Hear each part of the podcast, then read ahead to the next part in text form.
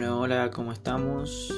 Este es el inicio de un nuevo programa de podcast. Eh, un poco de todo, ¿de qué va a tratar? Bueno, va a tratar básicamente de cosas normales de la actualidad, cosas como lo que está pasando ahora con el aislamiento y el coronavirus, cosas de tecnología, cosas de música, cosas de teología también, porque es un tema que me encanta, cosas de sociedad, de política y cosas así. Y hoy, para empezar con algo simple, quería relatar un escrito de una conocida mía que, bueno, básicamente lo escribió ella y me pareció muy bonito, muy artístico y una buena manera de comenzar este programa de podcast es mi primera vez, así que ténganme piedad y espero que esto les guste.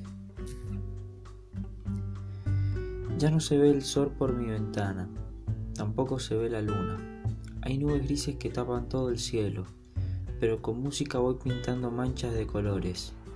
Hay polvo en las rejas de mi ventana, mi cabeza está vacía de palabras y llena de recuerdos, como el primer beso y el sentimiento de nervios que sentí la primera vez que tomamos un helado juntos. El tuyo era de chocolate. Aparecen luciérnagas en el cielo. Detrás de mi puerta se encuentra todo un mundo un mundo en donde me siento pequeña y sin importancia, y me da miedo porque yo no creé ese mundo.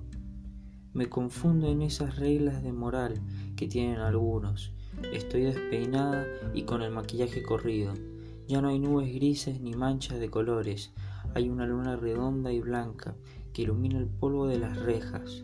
Me gustaría tomar un helado, un helado sabor no importa, y darte un beso, bajo aquello a lo que llaman estrellas, en este mundo sin moral, pero esta vez con mi rímel prolijo. Bueno, espero que les haya gustado, que les haya parecido linda la anécdota. La verdad que a mí me parece muy bonita. Y bueno, este podcast cortito para comenzar básicamente eh, el programa. Y nada, espero que estén muy bien, que les haya gustado y bueno, nos vemos para la próxima. Adiós.